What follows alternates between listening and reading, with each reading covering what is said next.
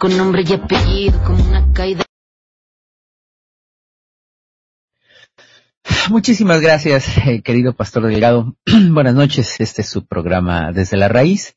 Um, quiero comenzar, como siempre, saludando a todos los amigos que nos escuchan, a todos nuestros compañeros en el Consejo Nacional Internacional de la Comunicación Popular, CONAICOP. Eh, bueno, eh, es, es este, más que obvio, hemos estado teniendo muchos problemas para tener continuidad en nuestras transmisiones, eh, pequeños problemas técnicos eh, en nuestros equipos nos han hecho tener esta dificultad, amén de también problemas personales de un servidor, eh, los cuales están, este, pues, eh, consumiendo mucho de mi, de mi, no solo de mi tiempo, sino de mi energía, eh, problemas de salud eh, con familiar y que está, este, pues lamentablemente absorbiéndome al 100%. Eh, estamos en la mejor disposición de tener continuidad con esto. Eh, agradezco, por supuesto, a mi compañero Pastor Delgado, que es quien, quien mantiene todo esto eh, al día, pero eh, pues a veces lamentablemente los imponderables eh, están, están presentes y, y, nos han hecho prácticamente que todo este año sea este muy, eh, ¿cómo podemos decir? Eh, irregular en cuanto a nuestro trabajo como comunicadores. Eh, así que eh, pido una disculpa a todos, pero bueno, trataremos de que, de que esto eh, se ha superado. Eh, hay cuestiones que por supuesto salen de nuestro control, pero lo que sí podamos controlar, pues estaremos tratando de, de, de, de irlo manejando de la mejor manera posible. Eh, y bueno, eh, si, si ustedes gustan, eh, vamos a entrar en materia.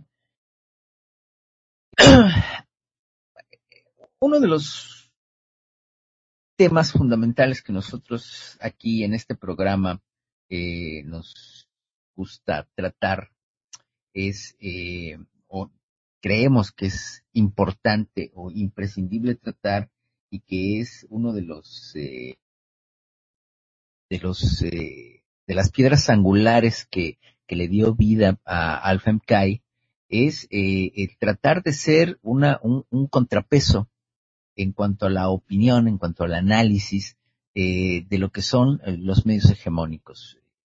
Ser una voz más, aunque sea chiquita, pero eh, tratar de, de, emitir siempre una opinión, un análisis eh, diferente de lo que los medios hegemónicos eh, opinan o nos proporcionan.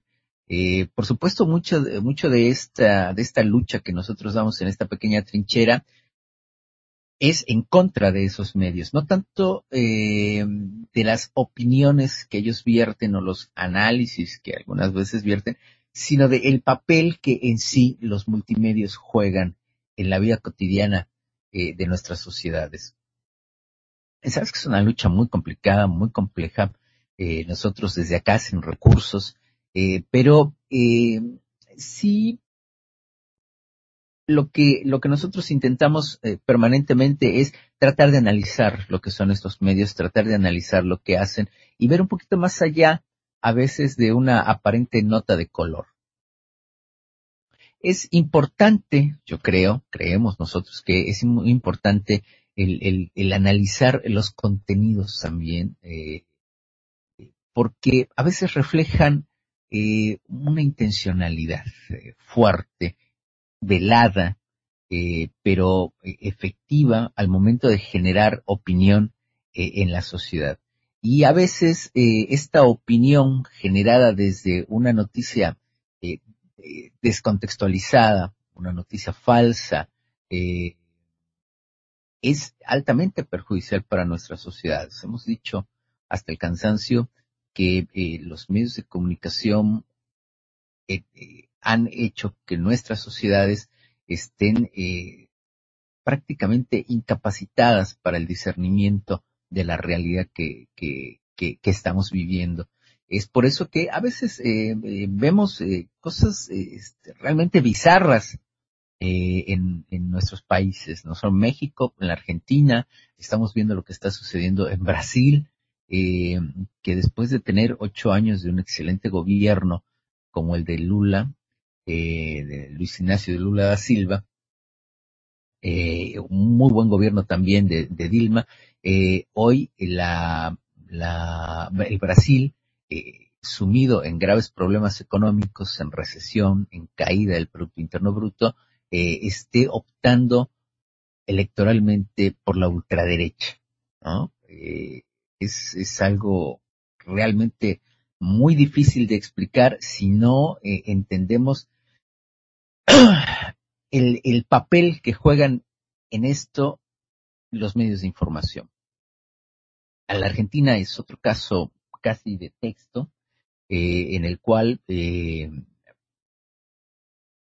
un gobierno como el de Mauricio Macri, que ha llevado a la Argentina de una situación eh, no sin problemas, pero medianamente estable eh, económicamente hablando y eh, buena para la mayoría de los ciudadanos del país en cuanto a lo económico, en cuanto a lo cotidiano, en cuanto a la tranquilidad de, de poder tener un sueldo que te alcance todo el mes y que te permita tener una, perspectiva de, proyectos a futuro. Eh, de repente, de tener eso, esta sociedad pasa a elegir a la derecha, a la derecha empresarial, eh, y en dos años y medio han eh, destrozado, prácticamente tres años han destrozado todo eso. Hoy tenemos una sociedad que ya no tiene un proyecto de futuro, su único proyecto posible en este momento es el poder pagar la factura del gas, de la luz y del agua eh, con lo que gana de sueldo. Ese es, ese es su, y poder comer durante el mes. Ese es, ese es el, el proyecto único que tiene la mayoría de los ciudadanos argentinos. Eh, obviamente, pues, hablando en el contexto mexicano y sacando el tema de la elección presidencial que se dio en julio con la victoria de Andrés Manuel, eh, era, era muy difícil entender cómo, cómo era posible que tantos ciudadanos, después de vivir durante 35, 40 años en una crisis permanente, aún siguieran eh, votando por el PRI, aún siguieran votando por el PAN, sí, eh, optando por eh, partidos políticos que fueron los que llevaron a esta crisis eh, permanente a, México, pero no, pero no solamente una crisis financiera, sino eh, a partir de, del sexenio de Felipe Calderón, pues, también una, una fuerte crisis de seguridad, una fuerte crisis social, eh, en donde eh, México pasa a ser uno de los países más violentos del mundo. Muchas de sus ciudades, eh, entre las eh, dos o tres ciudades más violentas del mundo. Eh, es inaudito ver cómo permanentemente encontramos fosas clandestinas, y no solamente una fosa clandestina con uno o dos cuerpos, ¿no? Son decenas de cuerpos los que se pueden encontrar en alguna de esas fosas que, que, que, que ya se, se, se, abrieron, se, se identificaron, eh, y aún, y aún con todo eso sigue habiendo miles de personas desaparecidas, eh, sigue habiendo asesinatos, eh, o sea, México eh, vivió un periodo de, de, de, desgarramiento del tejido social y todo esto a raíz de decisiones políticas mal tomadas por políticos que de alguna manera llegaron allí por el voto. No estamos eh, convalidando el triunfo de, Felipe Calderón, ¿eh? ojo, no, no lo estoy convalidando. Yo casi convencido, yo estoy convencido de que Felipe Calderón, eh, la elección en la que él es eh, elegido y entre comillas elegido presidente fue un fraude. Sí, eh, pero finalmente es un fraude que se pudo fraguar porque hubo un sector de la sociedad que votó por él. Vota por un partido político con cierta tendencia ideológica y finalmente asaltan el poder y les permite pues hacer todo lo que hicieron, ¿no? Francamente, si miramos los números, eh, el país no mejoró en nada, ¿no? Los índices, eh, algunos fueron a la baja, algunos se mantuvieron, pero cuando uno elige un partido político distinto para gobernar, lo menos que espera es que las cosas mejoren un poco. Eh, no mejoraron en, en el sentido eh, de la corrupción, eh, o sea, obviamente, este, hay mucha, mucho, mucho que se ha escrito sobre eh, las empresas que, que, que servían este, eh, como contratistas eh, en, el, en, el, sexenio panista, en los sexenios panistas. Em, o sea que eh, el PAN no cambió las cosas. Sin embargo, los medios de comunicación manejan la información de tal forma que ustedes, no todos como ciudadanos, sigamos considerándolos como opciones de gobierno. ¿Por qué? Porque no nos dan la información completa, porque nos dan la información sesgada, porque no se llega a fondo en la investigación y tampoco desde estos medios de información se presiona como se debe de presionar a las autoridades responsables de la investigación de todo esto, ¿no? Eh, eh, vemos que medios de información en otros países eh, presionan de tal manera con la investigación que ellos mismos hacen, con la documentación pública eh, y otras fuentes, eh, que eh, pueden llegar a generar los datos suficientes, la información suficiente para poder eh, generar denuncias ante la justicia. Y entonces en, en, em, eh, em, en, en, ya una vez que las instancias de la República, en este caso el Poder Judicial, toma manos en el, este, cartas en el asunto, eh, eh, empieza a eh, la, las investigaciones correspondientes y se ejerce las decisiones jurídicas correspondientes para castigar a los responsables de tal o cual acto delictivo. Cosa que hablamos de países que funcionan con normalidad, que su Estado de Derecho está perfectamente eh, intacto, que eh, cada poder de la República eh, cumple con la función específica que le confiere su respectiva constitución, y cosa que no pasa en México, que no está pasando ahora en Brasil, que no está pasando en Argentina, ¿no? Eh, hay un, hay un revoltijo, este, con sus características muy particulares, tanto en México, Brasil, Argentina, eh, por mencionar los tres países más, más eh, eh, y grandes en, en, la región, ¿no? En Latinoamérica. Eh, de, de, México, bueno, ya hemos hablado muchísimo al respecto, eh, cómo la impunidad ha sido un imperante en, en todos estos años, cómo los medios de comunicación han sido eh, copartícipes de esa impunidad, porque en muchos sentidos eh, se habla de ciertas cuestiones, pero nunca se profundiza. Y siempre se trata de hacer el análisis, eh, soslayando muchas, muchas cosas, ¿sí? Eh, para no, eh, para que la, la, la, sociedad no genere esa, esa, esa conciencia de, de exigir que se aplique la justicia en, en cuanto a todos los corruptos, ¿no? Pues ustedes pueden ver, en México no hay ningún corrupto preso, no hay ningún corrupto, o sea, no hay nadie, no hay nadie, y, y no sabemos cuántas investigaciones tenga la PGR abierta o las autoridades financieras competentes o quien sea responsable de investigar sobre actos de corrupción. No lo sabemos cuántas hay, no sabemos quiénes están siendo investigados, si es que hay alguien investigado, y por supuesto no va a haber nadie que sea castigado por este actos de, corrupción, ¿no? Empezando por el, Enrique Peña Nieto, ¿no? Con eh, las cuestiones de la famosa Casa Blanca, este, esta empresa, disculpen ahora no recuerdo el nombre, de HL, algo así, este, contratista del Estado con la que se supone hizo algún entramado ahí para, para quedarse con esa, con esa casa, esa mansión, ¿no? De la cual la, la esposa sale a, a hablar en algún momento.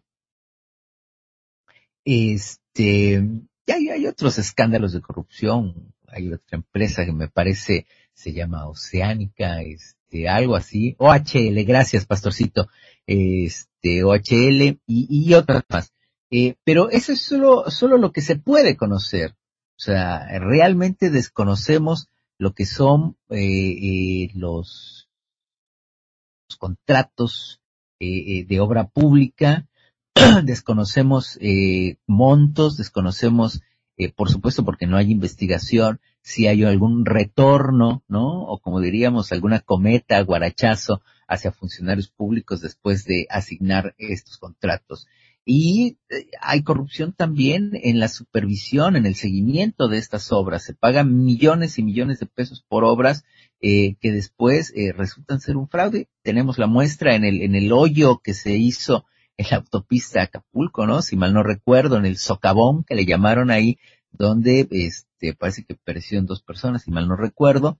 Eh, y uno se pregunta cómo es posible que una empresa constructora que hace una autopista eh, eh, no haya eh, trabajado el suelo de la manera adecuada para evitar precisamente que se hiciera un hoyo de esa naturaleza. O sea, ese hoyo se hizo porque había algo abajo, hueco, donde el suelo se vence y, se genera todo esto. Imaginemos o pongámonos a pensar la magnitud de esa oquedad ahí que provocó eh, que se generara un hueco de, de, la naturaleza de la que se, se hizo ahí en el socavo. Aún no hay responsables, aún no hay consignados, no hay detenidos, eh, en fin, o sea, apenas hace poco leí este que había un dictamen sobre sobre tal hecho, este, pero hasta ahí, o sea, hasta ahí nos hemos acostumbrado a ello.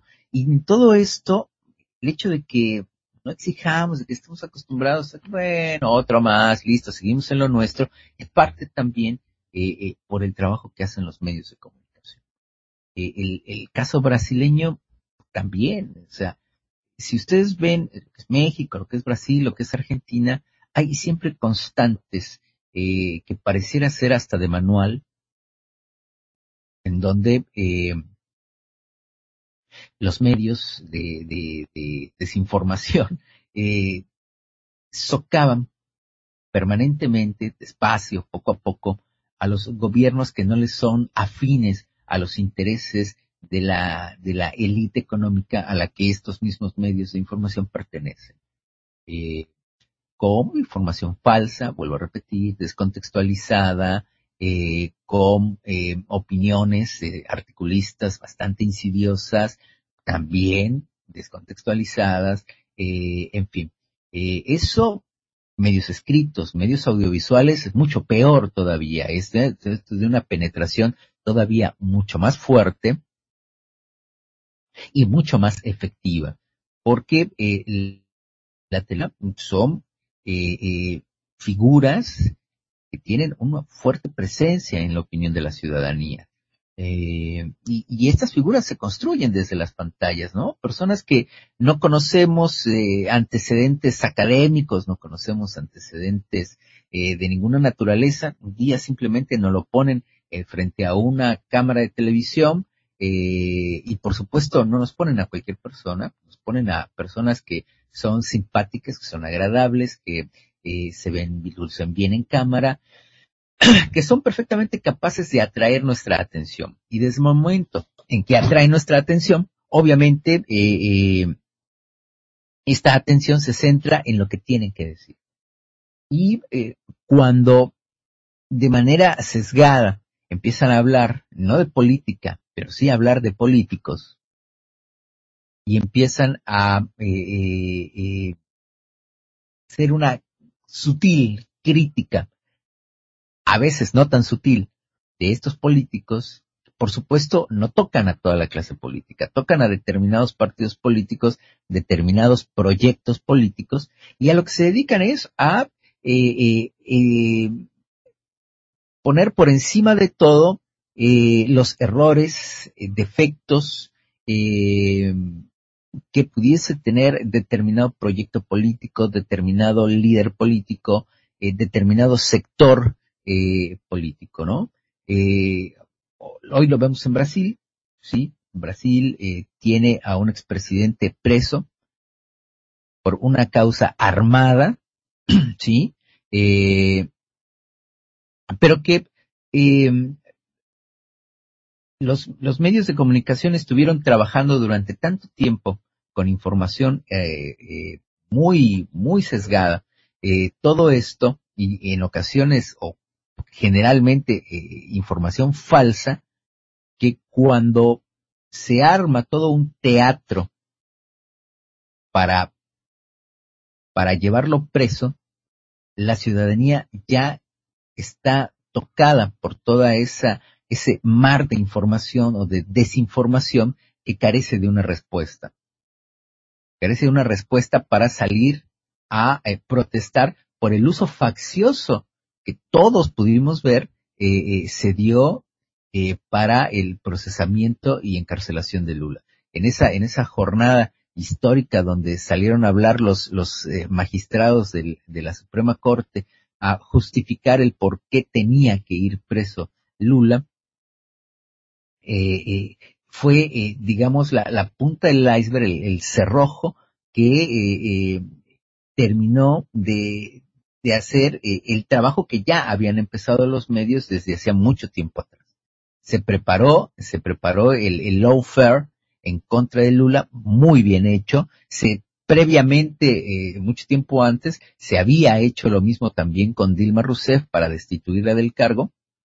Eh, entonces los medios de información, de desinformación, los medios audiovisuales tuvieron eh, un, un, un trabajo fundamental, fundamental, sobre todo para anular a una sociedad a la cual estaba viendo por televisión cómo diputados acusados y, e imputados por corrupción, ¿sí?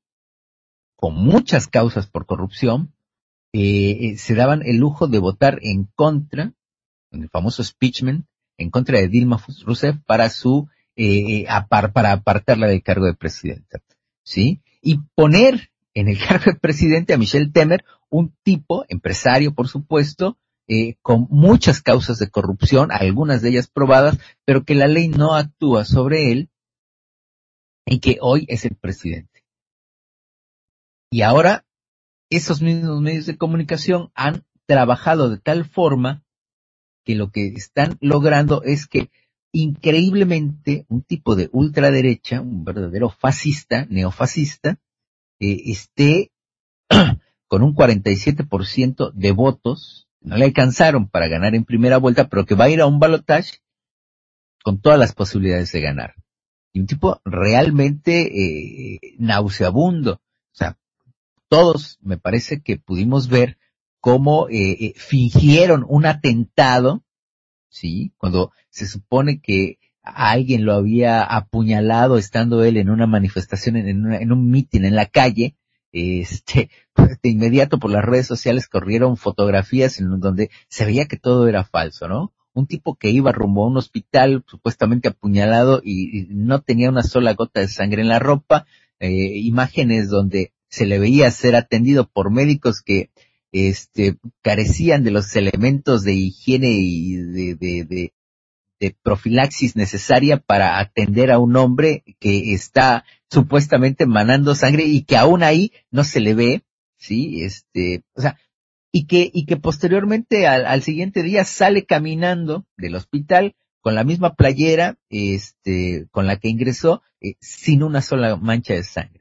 Ni siquiera un pequeño agujerito por donde supuestamente eh, este, eh, hubiera, hubiera pasado algún objeto cortante, ¿no? Este, una, una, una playera amarilla, por cierto. Em, y todo eso, todo eso que, que, pudimos ver, la gente lo creyó. La gente lo cree, los medios eh, se encargaron de demonizar a todo lo que era el PT, todo lo que era el proyecto político de Lula da Silva, eh, a tal grado que los mismos votantes del PT hoy, muchos de ellos van a votar por eh, la ultraderecha. Y toda la sociedad que se vio beneficiada durante los ocho años de, Lula en el gobierno, durante los cuatro años y cinco años este, de, Dilma en el gobierno, se vieron todas esas clases bajas que se vieron beneficiadas con el crecimiento económico del Brasil durante ese periodo, eh, increíblemente hoy muchos de ellos votarán por la derecha también. Eh, la situación en Brasil se ve complicada, se ve compleja porque para la segunda vuelta no se ve cómo eh, Haddad, el, el, candidato del PT, pueda remontar eh, prácticamente este, casi 20 puntos para poder ganar en, en segunda vuelta. O sea, eh, se ve muy difícil. Y todo eso, una parte importante de todo esto es una responsabilidad de los medios de información, los medios de comunicación, que han trabajado a la sociedad de tal forma que naturalizan muchas cosas o que son capaces de creer muchas cosas. Eh, si nos vamos un poquito más al sur, aquí nosotros en la Argentina también estamos siendo víctimas hoy de nuestra propia ingenuidad y de nuestra propia incapacidad para eh, eh, quitarnos encima el yugo mediático. Aquí ya lo hemos dicho mucho en este programa, cómo operó el, el Multimedios Clarín, cómo trabajaron todos sus eh, eh, todas sus figuras eh, periodísticas para eh, durante ocho años poco a poco ir haciendo un trabajo muy fino, muy fino, de ir, ir eh, creando una imagen de la expresidenta Cristina Fernández y de muchos, de muchos dirigentes de su espacio político para terminar en lo que vimos en el año 2015, una derrota electoral impensada, para permitir la llegada de eh, los eh, del partido del PRO, Cambiemos, eh, integrado por eh, toda la gente la élite económica de este país, y hoy, tres años, prácticamente tres años después, eh, estamos, estamos viviendo una situación, la Argentina vive una situación de crisis económica, de estancamiento, eh, de grave inflación, de nuevamente lo que parte, una parte de lo que se vivió en el año 2001 con el default económico, en el cual eh, mucha gente eh, no puede llegar a fin de mes, hay hambre en las calles, eh, se están nuevamente eh, volviendo a, a, a, los comedores comunitarios, comedores comunitarios que ya habían desaparecido en su gran, gran mayoría, hoy nuevamente vuelven a ser instalados porque hay gente que no tiene para comer no tiene para comer y tiene que asistir a esos comedores comunitarios donde por lo menos tienen un plato de comida para pasar el día. Eh, todo esto, ¿por qué? Porque aún hoy, aún hoy, hasta el día de hoy, donde ya llevamos casi tres años del gobierno de Mauricio Macri, donde tenemos eh, una eh, inflación eh, acumulada en estos tres años de casi el 400, no, perdón, perdón, casi 400%, no iba a decir una tontería. No, este, una, una, una inflación, la, la devaluación de la moneda es la que llega casi al 400%. Eh, una inflación acumulada en estos años eh, entre aproximadamente para este año se está esperando que sea de más de 40 puntos, el año pasado fue de 35, este, Sí, una, una inflación de casi 120 puntos porcentuales. Es altísima, muy alta. eh, veía yo estadísticas por ahí, es uno de los cinco países en el mundo que más inflación ha tenido en este periodo del año 2015 para acá. Tenemos un, nuevamente un endeudamiento de el gobierno argentino solicitó un crédito por 50 mil millones de dólares. Eh, no, miento, 100 mil millones de dólares, de los cuales la mayoría de ese dinero no existe más, no existe más, eso se, se fugó del país, ¿sí? Nada de esa deuda que solicitó la Argentina eh, fue a actividades productivas, nada de esa deuda fue a ningún ciudadano de este país. Todo, todo se fue hacia la especulación financiera para pagar eh, vencimientos de letras de deuda, eh, de, mecanismos de deuda que tenía la Argentina, que manejaron mal eh, con la devaluación de la moneda y que ahora ese dinero se ha fugado. Eh, el gobierno de Cristina Fernández desendeuda el país, en su, en su periodo de gobierno se cancela la deuda al 100%, el 100% de la deuda con el Fondo Monetario Internacional se cancela, quedan algunos acreedores más por ahí, pero eh, eh, bajó la, la, deuda de, la Argentina en casi 80, 90 puntos porcentuales. Entonces, eh, tenía Mauricio Macri cuando asumió un país desendeudado. Así que eh, en crecimiento, chiquito, pequeño, pero eh, la gente vivía bien, todos vivíamos bien. Hoy, vuelvo a insistir lo que dije hace un momento, eh, hoy pasamos de tener proyectos a futuro a tener un proyecto inmediato que es durante cada mes poder llegar a pagar nuestras facturas de servicios, agua, luz, gas y poder comer. No podemos aspirar en este momento eh, a más quienes somos clase media para abajo, y la clase media tampoco. La clase media eh, eh, también está teniendo muchos problemas económicos para, poder sostener el nivel de vida al que, al que el, el kirchnerismo los había acostumbrado. Y si ustedes ven en los medios de comunicación, ven los, los medios, eh, los programas de debate, los programas de análisis, hoy, tres años después de todo esto que ha hecho el gobierno de Mauricio Macri, hoy todavía siguen hablando del anterior gobierno. Hoy siguen todavía hablando de lo que hizo Cristina, de la corrupción del gobierno kirchnerista, de, de, de, de, toda esa corrupción que ellos hablan, pero que el cuerpo del delito de la corrupción no aparece por ningún lado y lo han buscado a, por todos lados. Incluso han llevado eh, eh, excavadoras a, a, a, la Patagonia, de donde era Néstor Kirchner y donde tiene su asentamiento la familia Kirchner, eh, porque eh, hay, había supuestas denuncias de que todo ese dinero que se robaron estaba enterrado en algún lugar en la Patagonia. Ya se han hecho varias excavaciones, nunca se encontró nada, todavía no se encuentra un solo centavo del que dicen que se robaron. Eh, y no puede ser muy difícil buscarlo. Todo el dinero que, que, Cristina Fernández tiene, y que es mucho, es una mujer millonaria, todo está perfectamente declarado, ¿sí? Todo es dinero en blanco, todo está declarado. Lo que pueden hacer es eh, auditar, auditar todo. Con auditar la, la, la, toda la obra pública en su periodo de gobierno pueden saber dónde está ese dinero, ¿sí? Incluso la misma Cristina Fernández les ha pedido al gobierno y al Congreso, si quieren esclarecer todos estos eh, denuncias de corrupción, es muy fácil. Yo los reto a que hagan auditoría a la obra pública. La misma Cristina Fernández lo ha pedido y por alguna razón, bueno, es más, sabemos por qué el gobierno de Mauricio Macri no quiere auditar la obra pública. Y es porque las empresas de la familia Macri, todas son contratistas del Estado. O sea que si se encuentra alguna, algún acto de corrupción de un funcionario público, recibiendo dinero indebidamente, vamos a encontrar también al corruptor que se lo dio.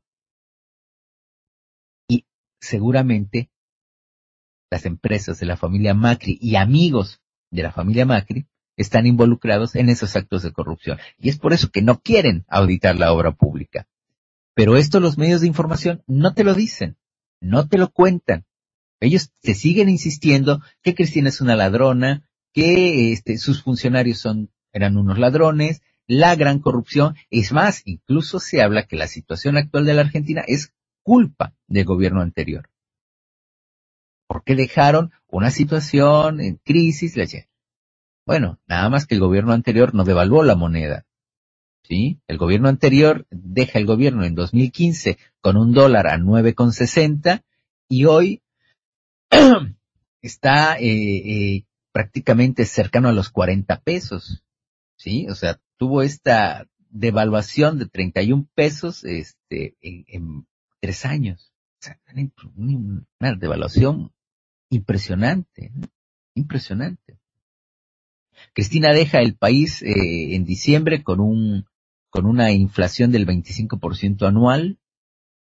Mauricio Macri tiene en, en, en 2016 eh, una inflación por arriba de los, de los 30 puntos, en 2017 baja a los 25, este año ya está en los 40 puntos y eh, todavía no llegamos a diciembre, se prevé que rebasará, estará entre 43 y 45% de inflación, ¿sí? Eh, em, eh, al, al, finalizar el año. Y sin embargo, este, obviamente con un país endeudado que a muy corto, a muy corto plazo, y este hablo de meses, no va a poder cumplir con las eh, obligaciones de, de, de, de, pago de deuda que tiene, de pago de intereses de, la deuda, de servicios de deuda que tiene, y entonces vamos a tener todavía más problemas, porque hoy la Argentina no tiene los fondos para poder pagar esos servicios, esos vencimientos de deuda que se le vienen en el futuro. Y ahí va a venir otro problema. Pero los medios de comunicación te están diciendo todo el día que la culpa es del gobierno anterior. No de este gobierno que en cuatro años de, periodo que tiene y que ya lleva cumplidos tres, han hecho todo este desastre.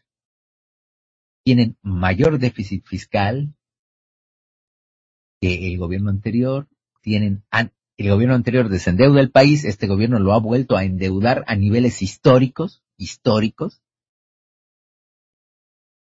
Este gobierno devaluó con medidas eh, que precisamente el gobierno anterior eh, no tomaba o que tomó otro tipo de medidas para evitar la brusca devaluación de la moneda, como el, el control cambiario, por medio de este de limitar la venta de dólares al público. De esa manera, entre otras herramientas, lo hacían. Pero hoy los medios de información te dicen que todo es la culpa de, de, de, del gobierno de Cristina, ¿no? Entonces, así como eh, en Argentina, en Brasil, en México, los medios de comunicación son una herramienta de las élites financieras, de, de esa clase eh, que es el poder real en nuestros países, pero que no ejerce eh, el poder político, sino que lo ejerce en función de sus eh, títeres, de sus eh, gerentes que ponen eh, como eh, presidentes. Y, y, nada de esto, nada de esto, por supuesto, es conveniente para las sociedades, ¿no? Nuestras sociedades están pasando por momentos muy complicados, muy complejos, eh, y eh, estos, estos medios de información no están, están soslayando la, la, la actual eh, situación de nuestros países, tanto de Brasil y de Argentina. Hoy, bueno, podemos hablar, sacar un poquito a México de esto porque el tema del momento no es la situación económica, sino más bien la cuestión política con el, los cambios de gobierno, el cambio de gobierno que se viene eh, próximamente, inédito en este sentido, eh, porque la fuerza política que va a gobernar eh, lo hace por primera vez, digamos, la izquierda por primera vez en, la historia del país va a gobernar, entre comillas izquierda, bueno, no voy a regatearles tanto, eh, y es algo inédito y toda la atención mediática está puesta en esto, ¿no? En qué está haciendo hoy esta fuerza política en todos los espacios en los que ahora va a, tener presencia, senadores, este, diputados, próximamente la transición eh, en la que Andrés Manuel asumirá el gobierno. Y eso es lo que eh, en estos, en estos meses se ha estado, eh, si no me equivoco, em, dominando la, la, información que se maneja en México, ¿no? Lo que todas las actividades, por supuesto, de Andrés Manuel, lo que dice, eh, y, eso es un poquito de lo que voy a hablar, este, vamos a, a, ir por ahí. Pero no tanto, digo, ya, ya los, los medios, eh, por supuesto, eh, ya hablamos de ellos, sabemos exactamente cómo están operando. ¿Cuáles son las consecuencias de esta operación mediática permanente, constante los medios? ¿Y cómo operan? ¿No? Ustedes pueden verlo, no es tan complicado. Voy a, voy a, voy a contarles un poquito, antes de entrar en el tema México, cómo operan, por ejemplo, aquí en, en, en Argentina. Eh, voy a compartir con ustedes eh, solamente algunos títulos de, de diarios que son prácticamente y un par de zócalos de en los noticieros de televisión o en los programas este que, que, que se transmiten por la televisión para más o menos darnos una, una, una idea de cómo los medios nos operan a nosotros los ciudadanos, ¿no? Cómo se nos meten en la cabeza y pueden generar realidades casi, casi virtuales. Yo les decía hace un momento que la Argentina pasa por un momento muy complicado económicamente, muy, muy complicado. Hay personas que literalmente no tienen para comer, nuevamente están saliendo a la calle a buscar los comedores comunitarios, eh, cada vez hay más chicos en las escuelas que necesitan eh, o que eh, la, la, la, comida que se los dan, que les dan en las escuelas primarias, aquí se, se les da una vianda en las escuelas, este, son malos chicos que la necesitan porque es la única comida que tendrían en el día. Eh, se están viviendo situaciones muy, muy graves, muy alarmantes. Eh, eh, jubilados, por ejemplo, que, ganan una mínima de siete mil pesos por mes eh, y que les vienen facturas de gas por diez mil pesos. Y eso solamente el gas. hay, que, hay que esperar todavía la luz, el agua. O sea, una y, y medicamentos carísimos también por las nubes. Entonces, uno se pregunta cómo puede sobrevivir una familia con estas tarifas, con aumentos del 1200%. ¿Cómo puede sobrevivir un jubilado que gana siete mil pesos por mes y tiene que pagar una, una factura de gas por diez mil o por cinco mil. Pero de todas maneras, también tiene que sumarle la de luz, tiene que sumarle sus medicamentos, porque las personas mayores, muchos aquí consumen medicamentos ya por problemas crónicos, eh, tienen que comer. Hay, hay sectores cada vez mucho más amplios de la sociedad que la están pasando muy mal. O sea, que la, la economía les está haciendo la vida imposible, literalmente. ¿Y qué hacen los medios de información? Afianzar más el blindaje mediático hacia el gobierno de Mauricio Macri. ¿De qué manera lo hacen? Bueno, hay muchas maneras. Una es no mencionando los evidentes casos de corrupción en el gobierno de Mauricio Macri. Otra de ellas es eh, soslayando en sus dos programas de análisis lo que está sucediendo en cuanto a decisiones políticas y económicas que toma el gobierno de Mauricio Macri y que repercuten en la vida de todos nosotros cotidianamente.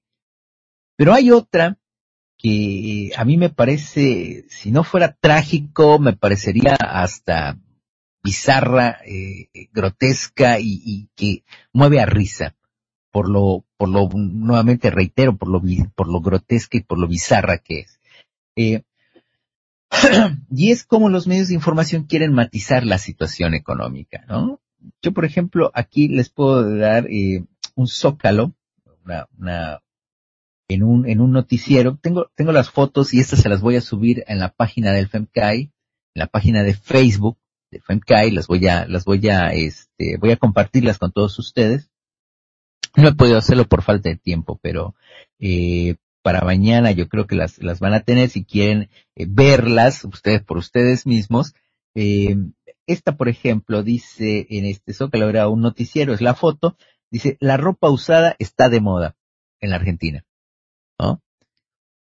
Hay un fenómeno que se está dando aquí que es eh, nuevamente la apertura de, de, de clubs de trueque. O sea, tú no tienes dinero, pero tienes un par de zapatos, vas a estos clubs de trueque y ves quién necesita un par de zapatos y probablemente esté dispuesto a dar por esos zapatos a un par de bolsas de fideos. Entonces tú te llevas los fideos y le dejas tus zapatos. Eh, en fin, cosas así de esta naturaleza. es trueque, literalmente, es trueque una cosa usada que yo tengo, otra cosa usada que tú tienes.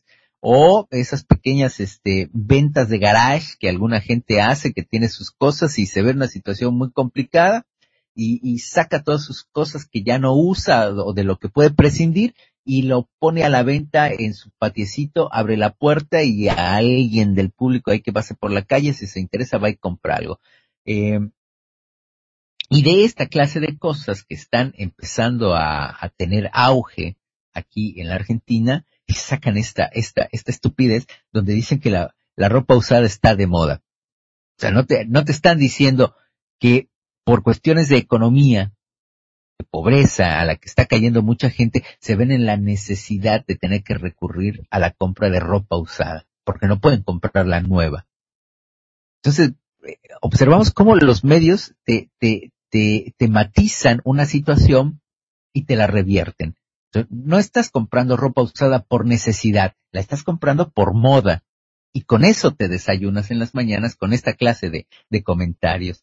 Eh, hay eh, otra del periódico. E, este, este, este, este zócalo salió en un, en el, en el canal de cable del grupo Clarín. TN, todo noticias eh, que está, por supuesto, en las 24 horas del día transmitiendo. Eh, y en esos programas, por supuesto, donde se hace ese blindaje para el gobierno de Mauricio Macri, también se, se manipula la realidad de esta manera. en el diario Clarín, ahí sale una nota, este, que dice, eh, déjenme, les comparto, eh, no lo tengo, lo tengo en el, en el teléfono celular, así que es medio complicado estar manejándolo. Dice, es más, eh, compartir niñera, compartir niñera con otra familia, una modalidad que llegó a la Argentina de la mano de la tecnología. Eh, es más económico y permite que los chicos hagan amistades. La mayoría elige familiares y vecinos. Ya hay apps que ofrecen coordinar con desconocidos y cada vez más padres lo hacen. La necesidad económica hoy, el problema de la economía es que eh, te obliga a que todos los miembros de la familia adultos tengan la necesidad de salir a buscar trabajo. Y el buscar quien te pueda ayudar con los chicos se ha vuelto casi de vital importancia. ha sido una necesidad obligada es una, es algo, una situación obligada que muchas familias, eh, eh en la que muchas familias se encuentran que tienen que contratar a una persona para cuidar a los chicos, ¿no? Ahora, esto lo vuelven una nota de color nuevamente eh, y, lo tratan como una moda, una moda. Compartamos gastos, ¿no? Ah, compartamos la niñera, le, dejamos dos, tres chicos entre todos, así no pagamos, uno solo no paga todo el, el, el costo de la, de la quien te cuida el chico, sino que lo podemos dividir entre tres y este es menor, ¿no? Eh, pero el, periódico Clarín lo, lo, lo pinta como una, una moda.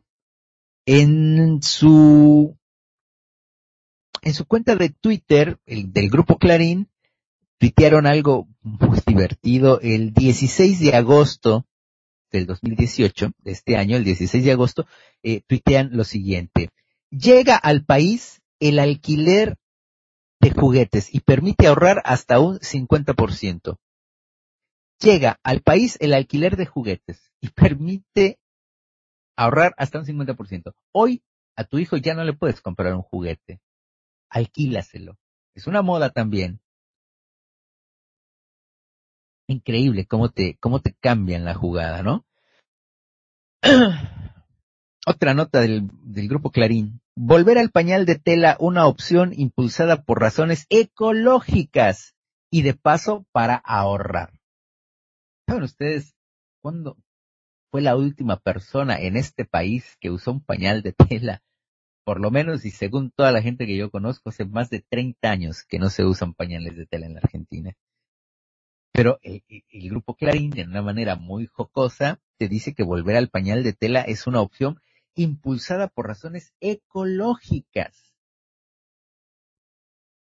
La Nación, esta del periódico La Nación, que es un periódico más de ultraderecha todavía que Clarín, y que también está dentro de la órbita de, de, de este, así es, pastorcito, son unos cínicos, unos cínicos.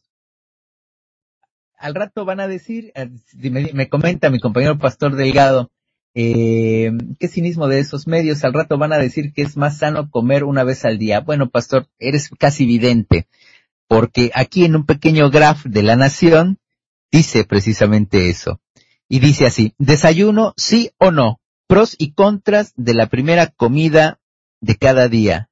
Sociedad, página, página 26. Esto publicado en La Nación el 14 de agosto del año 2016. Desayuno, sí o no. Pros y contras de la primera. ¿Ustedes se imaginan alguna contra que tenga el desayuno? Digo que por ser la primera comida del día, ¿no? pastorcito es casi evidente. Otro, otro zócalo de un programa de televisión. Esto eh, me parece que no es ya del Grupo Clarín, sino de una cadena de, de televisión que se llama América. Dice, pedir en la calle, elección o necesidad. Ojo, hoy, si eres un mendigo, eh, no es por necesidad, ¿eh? Ya te están dando otra opción. A lo mejor es una elección, ¿eh? A lo mejor alguien decidió laburar de, de pedigüeño. En otro programa, ah, aquí, aquí está mejor el, el en, en, la foto, no es de América, sino de Canal 9, eh, de un programa que se llama Zona I, y ponen otro zócalo que dice el negocio de mendigar.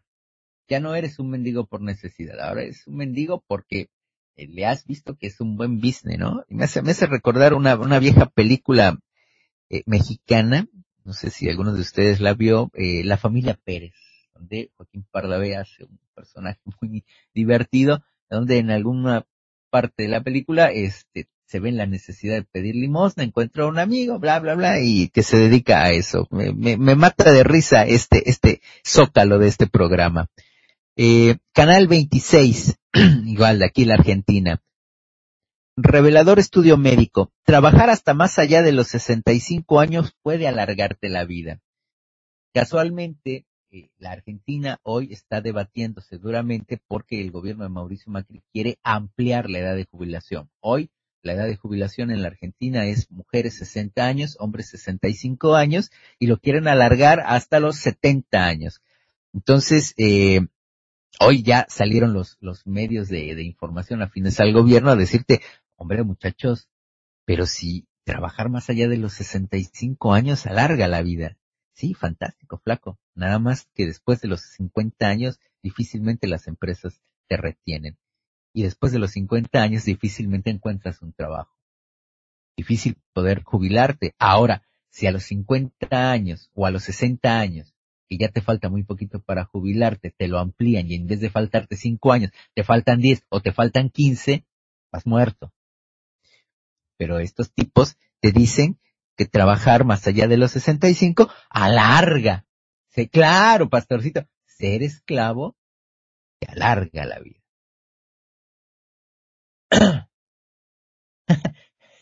sí, sí, así es, pastor.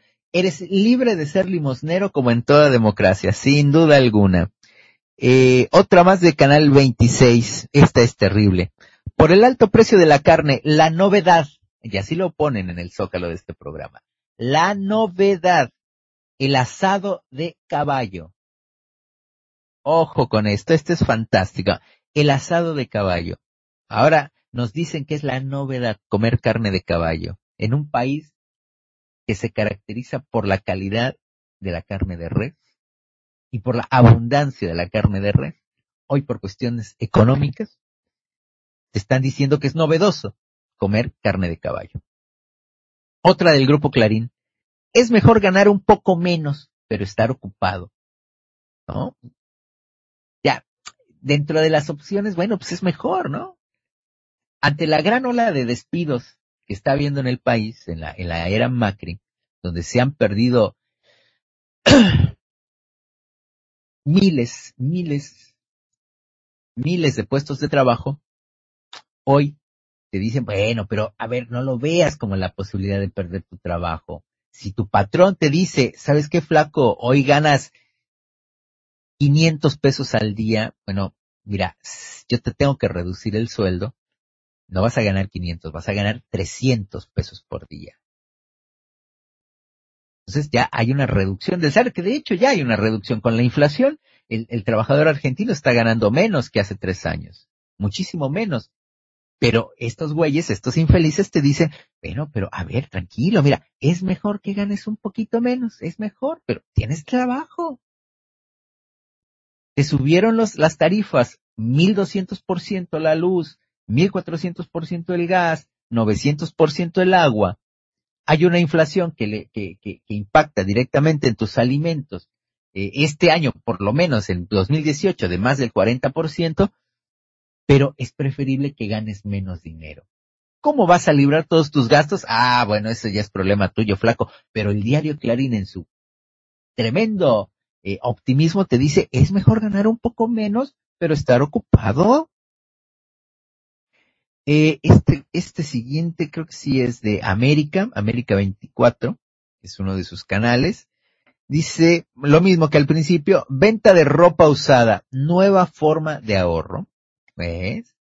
Ya no, te lo matizaron un poquito, ya no es una tragedia, ya no estás en la, en la gran necesidad de usar ropa usada. Hoy es una forma de ahorrar, ¿no? Así no lo, no lo ponemos tan dramático. Otra por, eh, de Grupo Clarín, pensión por vejez. Las mujeres de 65 años, chicos, no se sienten viejas, argumenta el gobierno. Lo dijo el secretario de Seguridad Social, Juan Carlos Paulucci para quien las mujeres envejecen después que los hombres. Así que hoy que la ley te dice que la jubilación de las mujeres es a los 60 años, señoras, si a los 65 años ustedes no se sienten viejas, bien pueden pasar de jubilarse a los 60 a los 65 años. Si ustedes están en la flor de la, de la edad, como decía Martita Sagún, este, adultos en plenitud, Claro, pastorcito, se cambia el titular por eh, trabaja aunque no te paguen, es lo de hoy, es cool trabajar gratis. Oh, las señoras de 65 años no se sienten viejas. No se pueden mover las pobres, ¿no? Pero no se sienten viejas. Según este, el, el, el secretario de Seguridad Social de la, de la provincia de Buenos Aires es esto, que es gobernada por el partido Mauricio Macri. Eh,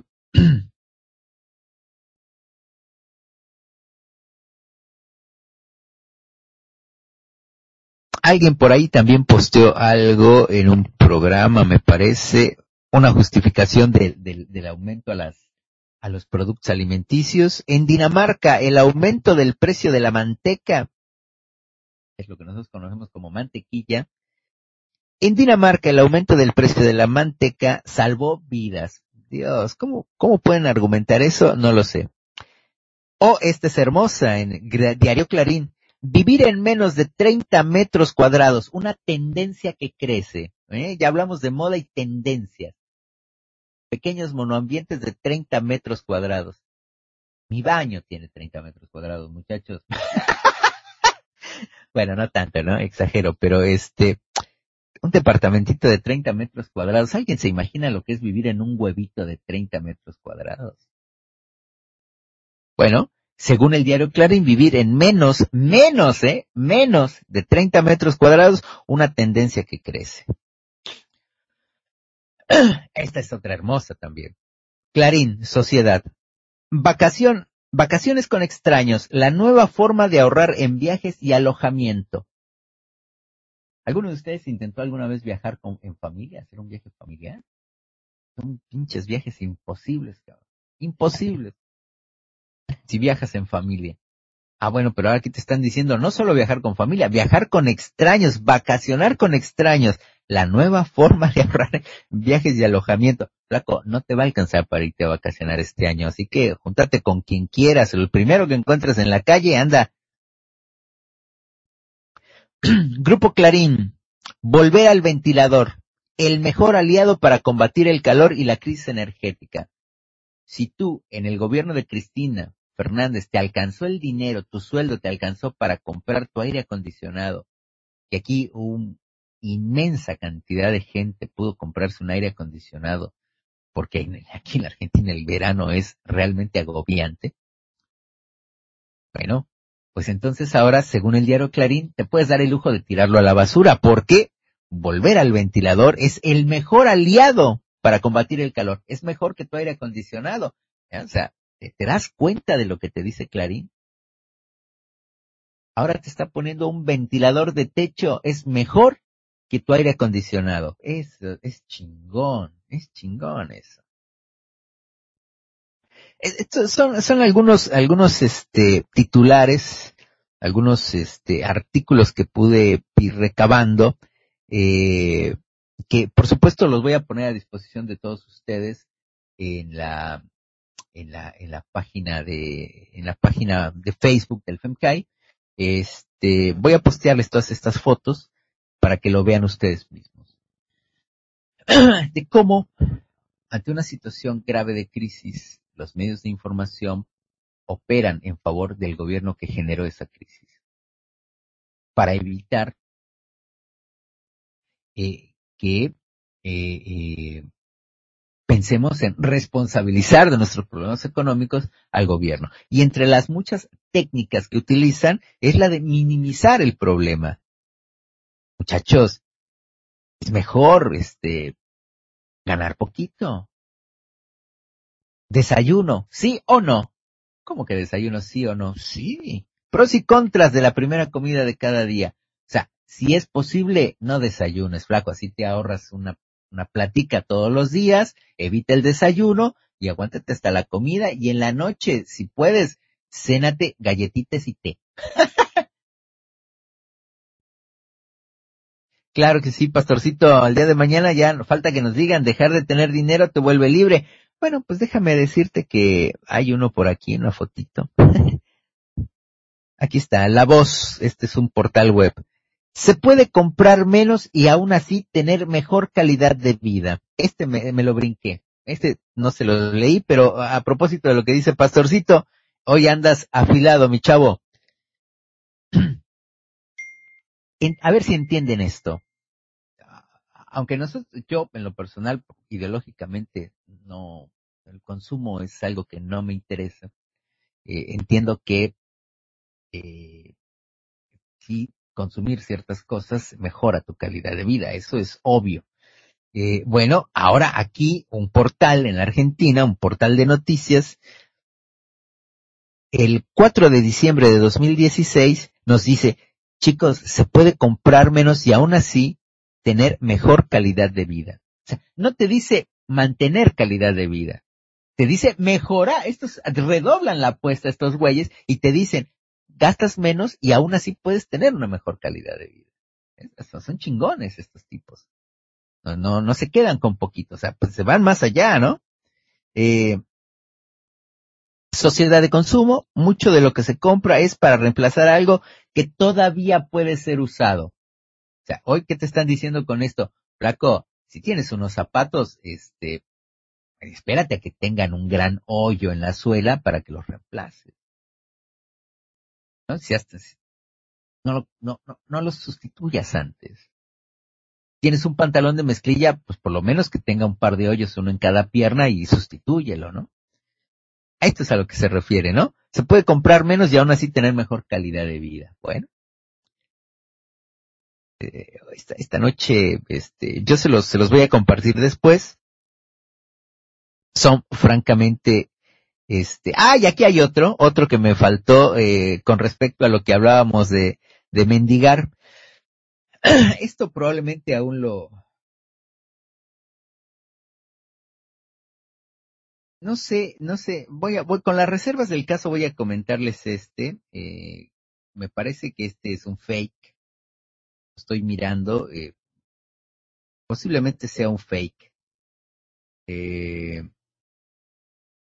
casi estoy seguro, pero a ver, déjenme veo si tiene fecha. No, se la borraron. No, me parece que sí es un fake.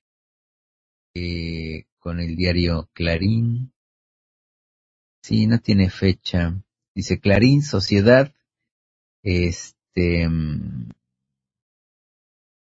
sí, me parece que es un fake. Bueno, tómenlo, tómenlo con pinzas, pero si es un fake, de todas maneras, me parece muy gracioso porque ya es, es la ironía de todo lo que sí publicaron eh, hace un momento. Y este fake dice, Free Life, la nueva moda que crece entre los argentinos, tendencias, cada vez más son los argentinos que optan por este novedoso estilo de vida y ponen la foto de una persona en situación de calle durmiendo en un cartón en la banqueta tapada con un cobertor. Free Life, la moda que crece entre los argentinos. Eh, pues eh, a mí me parece que esta en especial no la voy a postear, me parece que es un fake. Este, es una noticia, es una nota más, más bien chusca de, de, de este, irónica, eh, sarcástica, pero que va muy a tono con lo que sí efectivamente sí publicaron estos medios de, de comunicación o que sí eh, transmitieron en sus programas de televisión. Claro, claro, pastor, sí, sí, ese pastor me dice que este, son, son el reflejo de, de, los medios cínicos. Sí, son la parte, este, irónica, esta clase de fakes, porque está muy bien hecho. Eh, yo sí me, me, confundí, pero me parece que sí es, este, eh, un fake, eh, no lo voy a postear, pero sí es una forma de ironizar lo que hacen los medios de comunicación. si ustedes me, me disculpan un momento, pastorcito, este, está tan divertido. Eh, nos regala usted una, una pequeña pausa musical en lo que descansamos un poquito la garganta y tomamos un poco de agua. Nos haría el favor. Ya regresamos en unos minutitos. Yeah. La aldea Anatiyu. Cuba y Chile. Siéntelo. Yo, yo, esta es otra historia en la memoria de otra esquina del planeta. Otra victoria sin gloria, escorias que cual espina penetra. Otro sonido de metra que se siente de otro codido rincón que no visitó el presidente. Otros delincuentes tomando por asalto tu mente, armados con los problemas de su gente. Otros que como tú cargan errores sienten. Sobrevivientes, vividores, solo eso nos hace diferentes. A lo más bajo, vente. Se vive al día, tú dime un día en que no hay un faco que cuentes. Vente, donde vive esa mujer que te lo hace por dinero para que su hijo se alimente. Donde no vas, pues dices que es peligroso el quiero. La droga haga, pero no caen los que la introdujeron. Las pandillas se matan, la policía maltrata. Mientras la mafia y alcohol con cubiertos de plata. Es nuestra realidad, no sabemos de lujo. Todo viene y se va, nadie controla el flujo. Mucha necesidad dentro de poco espacio. Vamos a más velocidad, pues vivimos despacio. Vicios, ocio, ocio, no hay ley. Negocios, socio, no hay break. Aleluya. Vivimos en la calle, nuestra casa es más grande que la tuya. El amor al alma sin no se refiere. Cuando el dinero se apodera de la fe. Que de todo siempre hay interés. Pero a pesar de todo me mantengo de me mantengo todo el tiempo. Si te preguntan, di que somos de la calle.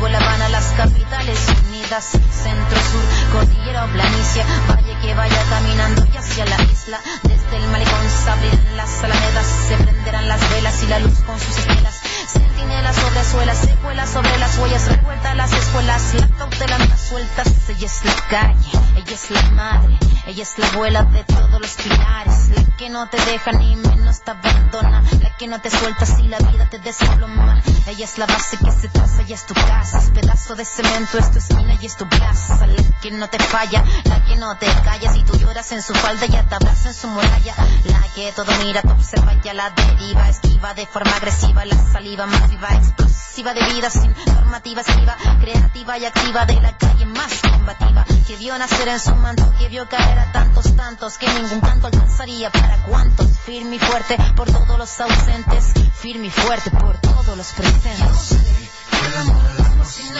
se fue, cuando el dinero se apoderó de la fe, que detrás de todo siempre hay interés, pero a pesar de todo me mantengo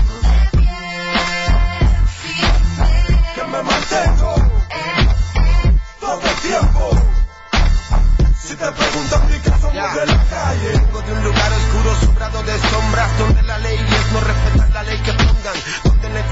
oficia pisado se Y la verdad que quiere inspira la mentira que nos tumba Mantén. Tu fe fuerte No dejes que la fechoría que espirituales te afecten Ni hagan efecto en tu alma y la infecten. Frente sin frenar, inclina tu frente. La vista pesa, la gente pisa Va por la pista y la humanidad solo en la plaza piensa. Y en la street la triste tristeza Sigue freak, fría y frívola no pesa. Lávate que la lava te quema. Nada te queda, nada te queda. Acaba esa sed que acaba tu sed. Acaba en tu ser y clava tus pies donde puedas. La sangre corre, errores no hay quien borre. Forrese con responsabilidad y no hondo Porque puede caer como la torre Y no resistir a ver que tu ser un ser de sonre En fin está el cantillo un gallo. La calle es un ring donde King of King queremos ser tu caballo. Sacan las manos a la velocidad de los rayos. Y más caro que un Rolls del año te salen los fallos. Anatitude, manatitud. En Chile pagan en dólares y cobran en cruz. Como en Panamá puche lucho pa' que escuchen mi voz. En un lugar donde corrupto ahorita llega hasta Dios cuando el dinero se apoderó de la fe, que detrás de todo siempre hay interés, pero a pesar de todo me mantengo de pie. Que me mantengo todo el tiempo. Si te preguntan mi que somos de la calle. Close your eyes, close your eyes, close your eyes, close your eyes, close your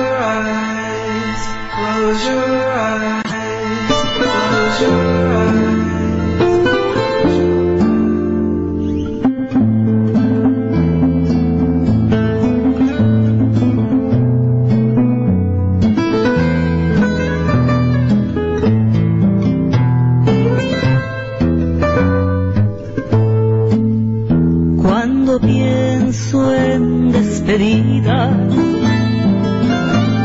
llegadas y partidas, siento vida, siento vida.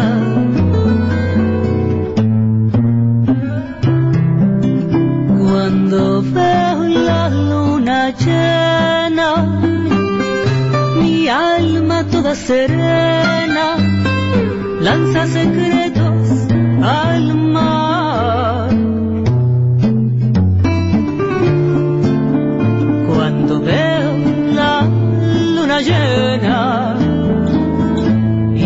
Alma toda serena, van secretos a la mar.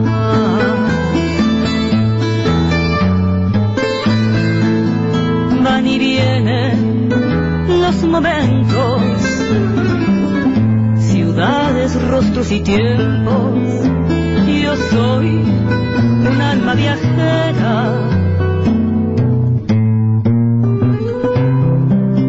Van y vienen los recuerdos, me caminan todos ellos, buenos, malos, me despierto.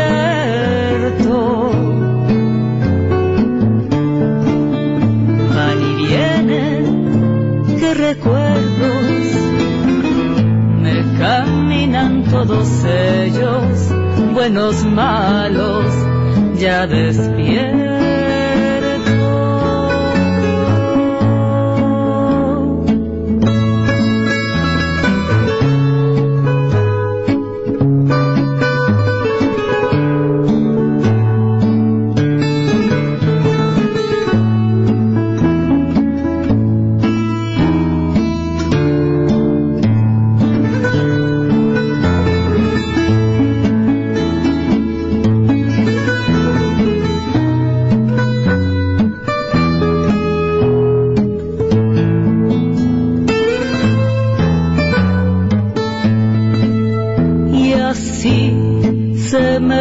vida. Mano llena, mano vacía, mi esperanza en el cielo. Pienso en ti, hijo del hombre, cuando menciones mi nombre, dame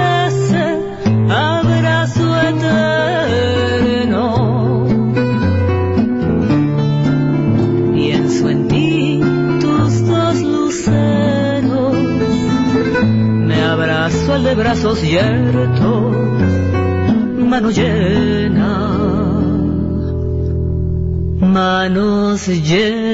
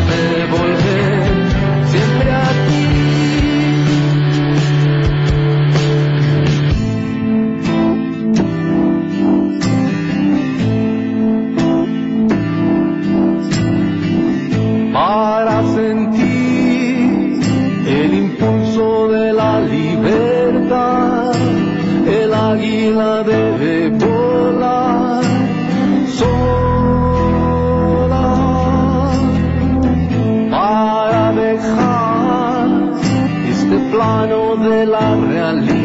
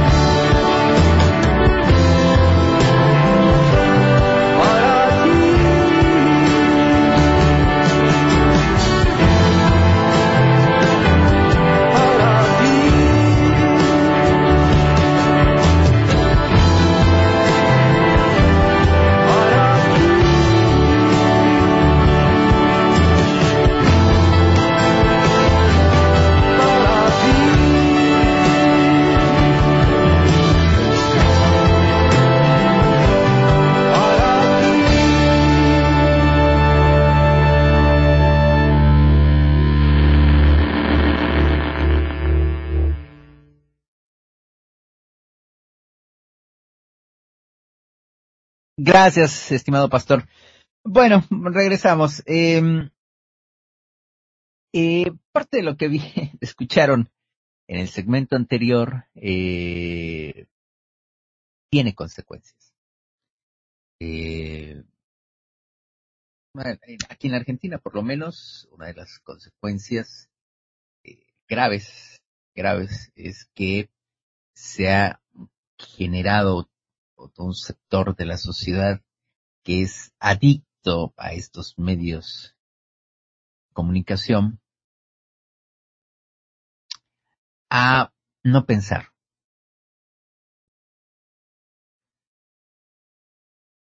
Pero hay algo peor todavía. Cuando una sociedad no piensa es malo, porque se vuelve una sociedad altamente manipulable.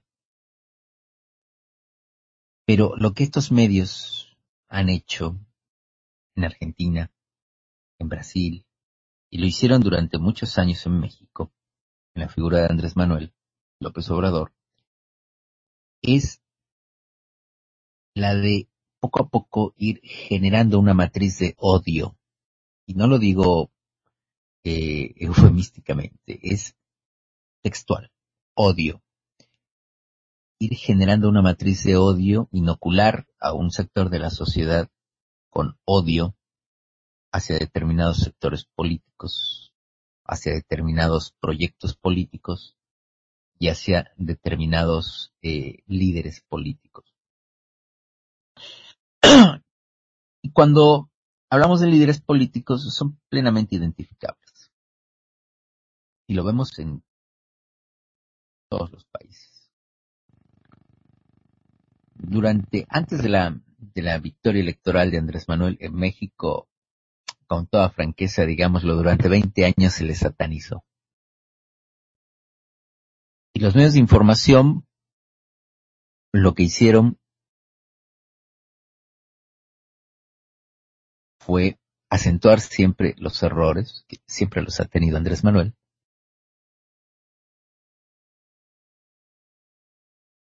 pero también exagerar ciertas cuestiones y algunas inventarlas.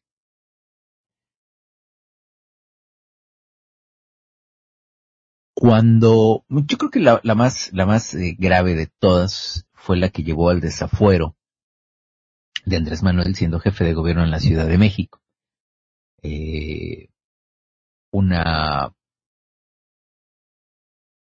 maniobra perfectamente armada donde elementos eh, del gobierno de Andrés Manuel cayeron en esa maniobra, como René Bejarano, como Ramón Sosa Montes, como Carlos Simas, cayeron en esos famosos videos de, con el empresario Carlos Ahumada, donde se ve a René Bejarano, este, metiéndose fajos de billetes en las bolsas del saco, ¿no? Eh, hoy, a toro pasado, sabemos que fue una maniobra. Pero en su momento, los medios de comunicación, los medios de información, eh, se fueron con todo a la yugular de Andrés Manuel.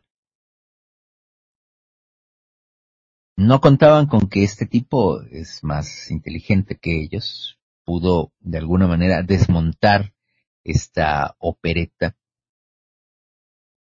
Eh, se supo, la verdad, poco tiempo después,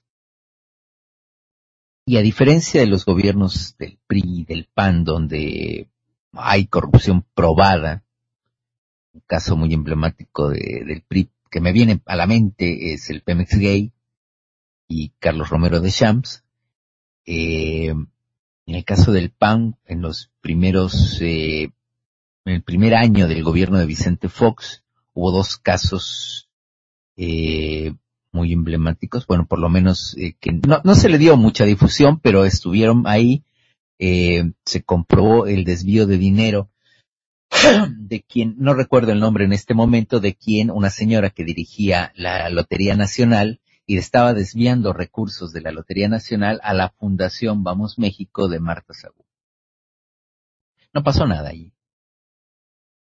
Otro caso Teresa Aranda, me parece que se llamaba esta señora funcionaria del gobierno de Fox, que también desviaba recursos, eh, y se le comprobó, se le apartó del cargo, pero se le dio como premio una, una eh, candidatura al Senado.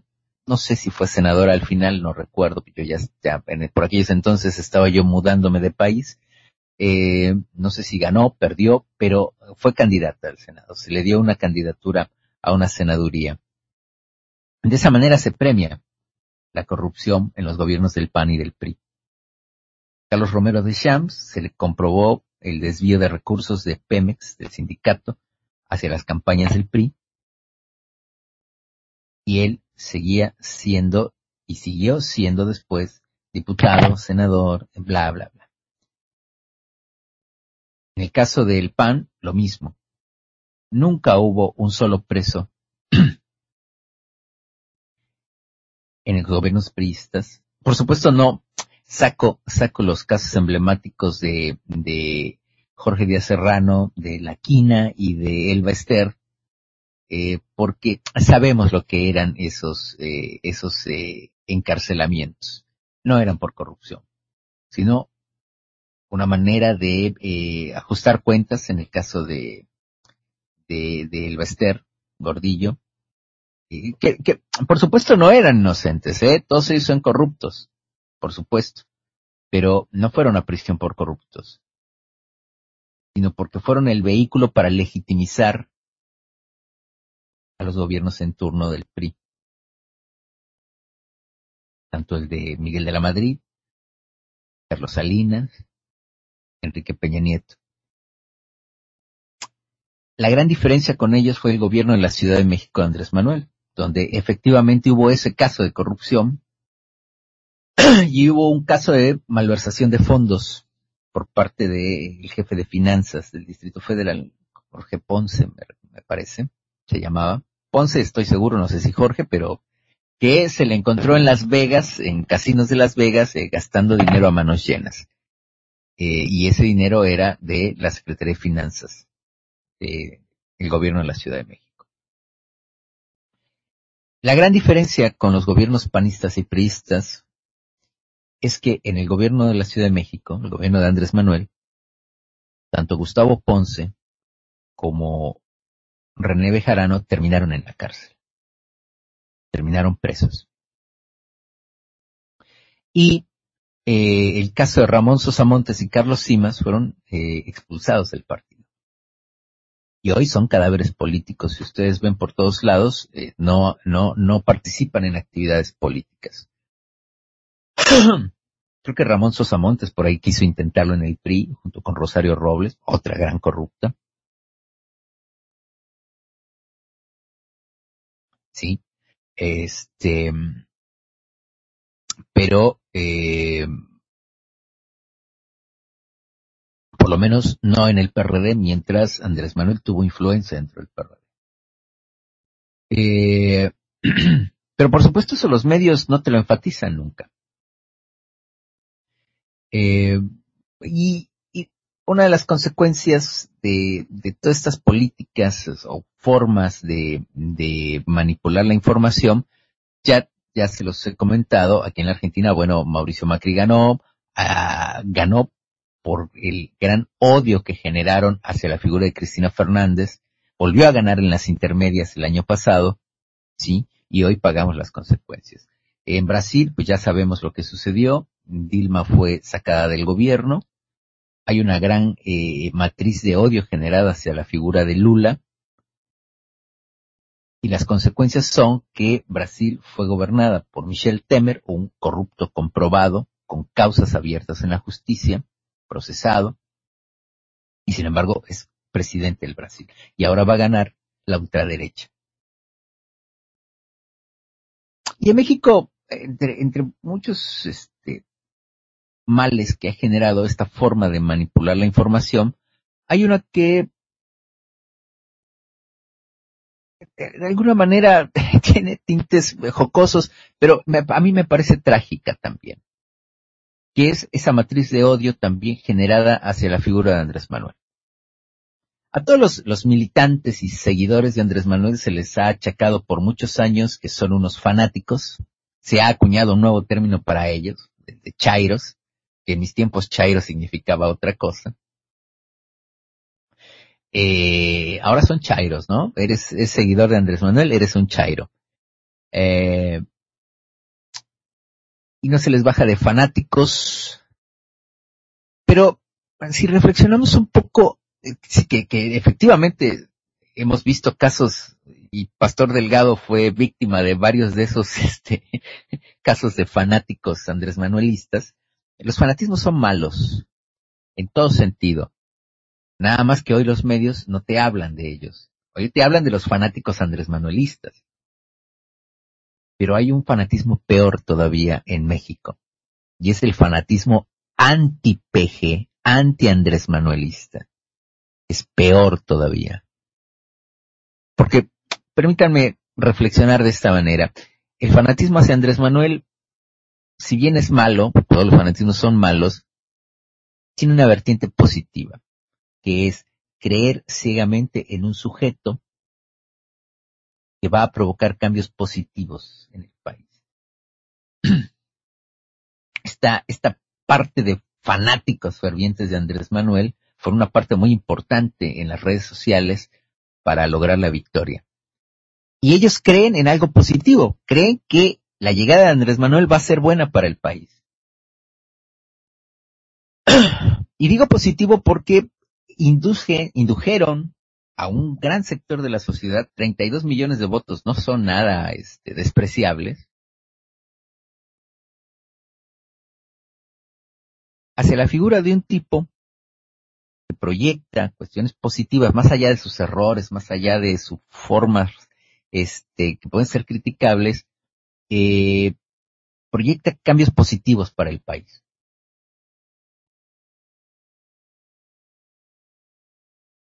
así es, este, Pastorcito me, me, me comenta que los que odian a AMLO ahora es llamada la PG-fobia, le dicen. Explican que está compuesta de racismo y clasismo. Por supuesto que sí. ¿eh? Es, es, es, es, son, son sus componentes, en esencia. Eh, por supuesto, eh, está, eh, eh, esa, esos componentes están exacerbados ahora, pero siempre han existido en la sociedad mexicana.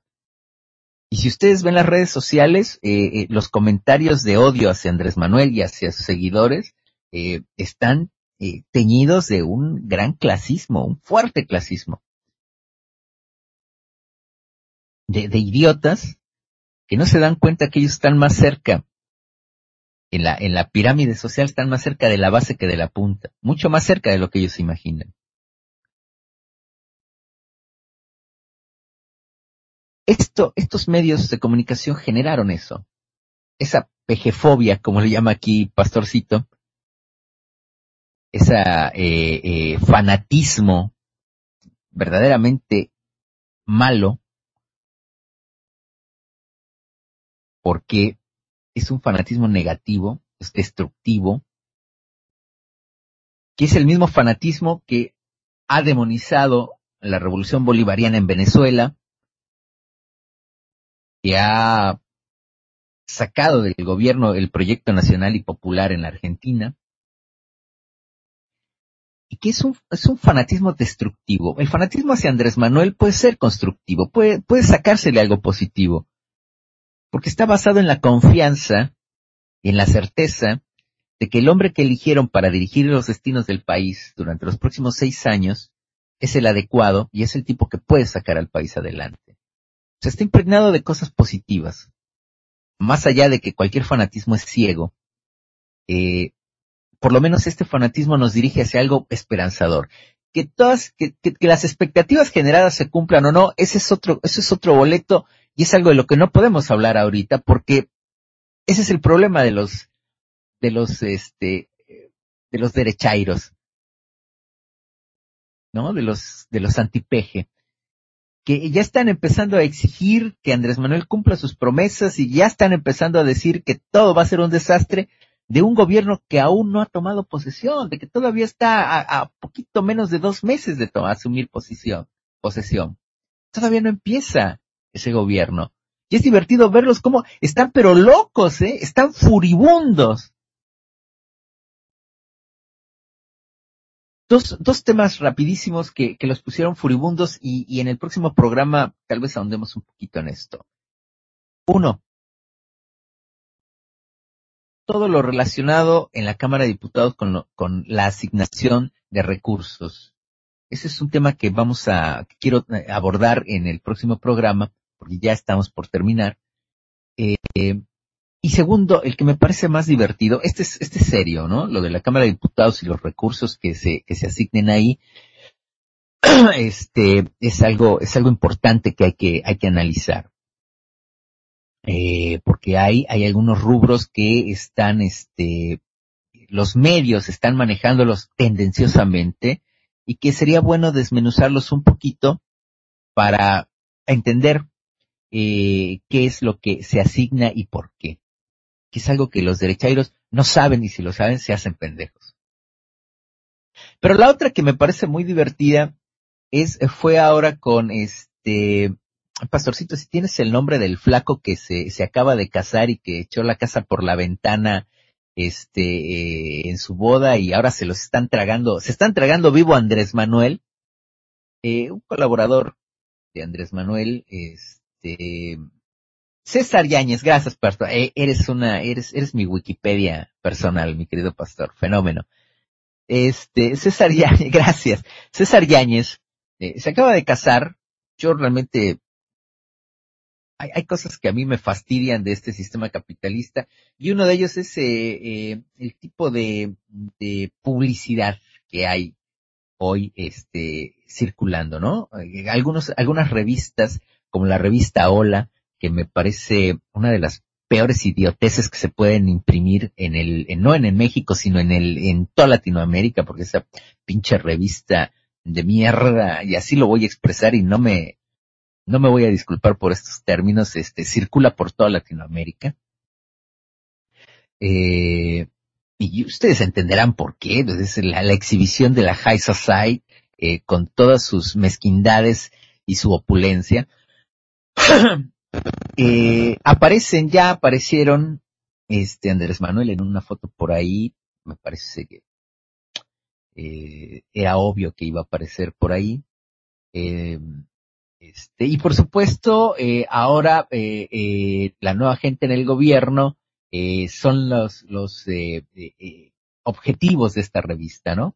Por supuesto, pues, el evento social, la boda de César Yáñez, que es un tipo que no, no gana salario mínimo, no, ha estado involucrado en funciones de gobierno, tiene la plata. Y me parece va totalmente válido que si se va a casar y quiera gastar una fortuna en su boda, pues es perfectamente válido. Tiene todo su derecho porque es su dinero. Se lo puede quemar como él quiera. ¿no? A mí realmente me importa un carajo.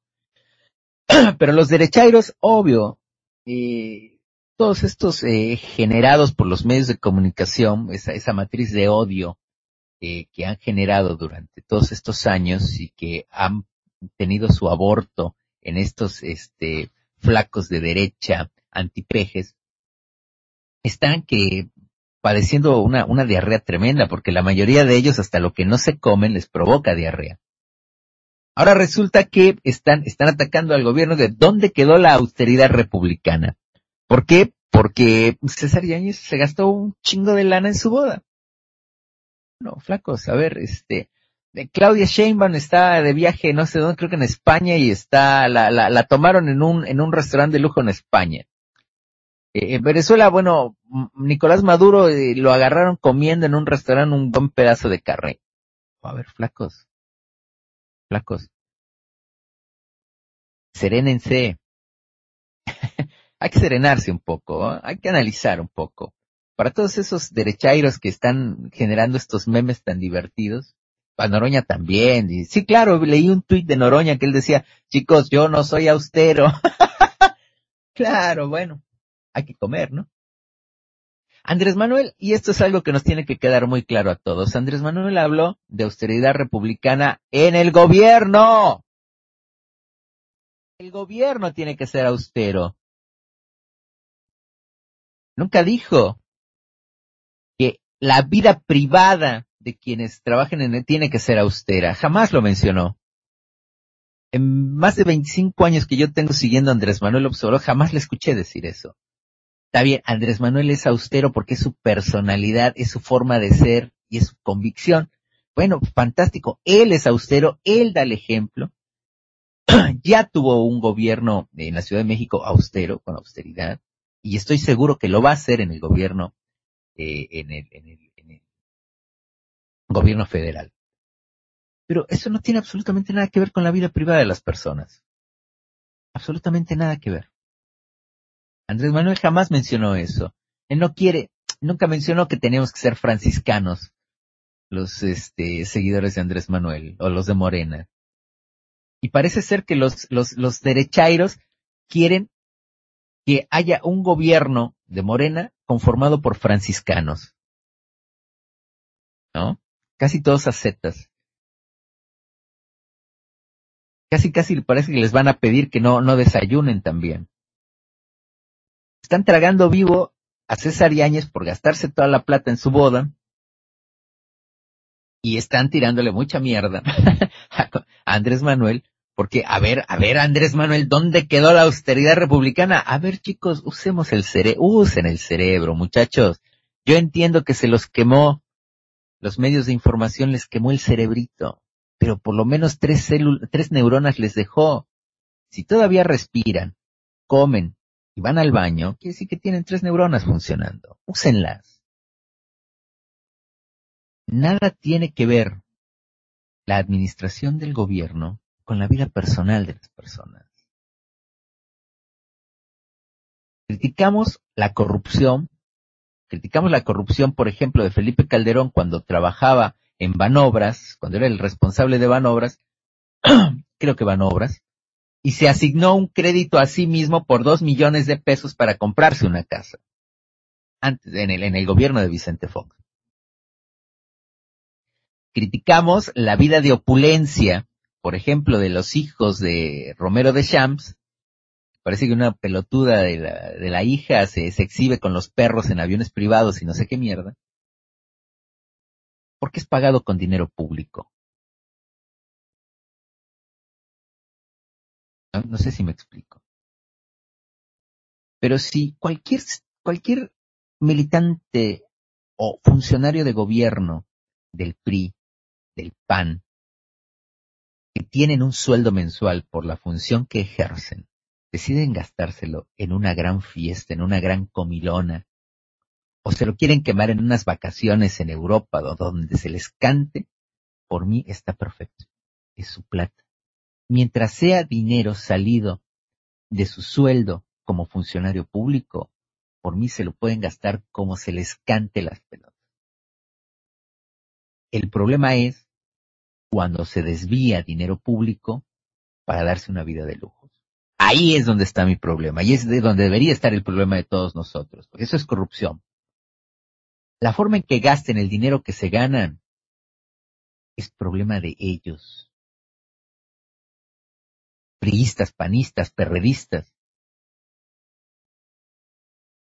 Me parece a mí, soy de la idea, me parece que cada persona tiene el derecho de gastar el dinero que se gana como mejor le plazca.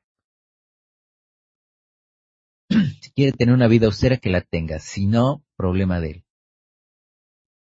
El gran problema que tiene que ser el problema de todos es cuando esa vida de lujo se da a partir del uso indebido de recursos públicos. Ahí es donde tenemos que atacar. Pero atacar a un tipo que todavía no es gobierno, que todavía no recibe un sueldo, y achacarle que no va a ser un gobierno austero simplemente porque se quemó su propio dinero en su boda, me parece, chicos, que eso es una verdadera pendejada. Y tendremos que ahondar sobre esto en el programa próximo, porque nuestro programa por el día de hoy llegó a su fin. Este, el tiempo se ha terminado. Yo les agradezco muchísimo que nos hayan acompañado en este programa desde la raíz. Eh, nos escuchamos el próximo jueves y nada nuevo acontece. Muchísimas gracias y recuerden, la patria es el otro. Muy buenas noches.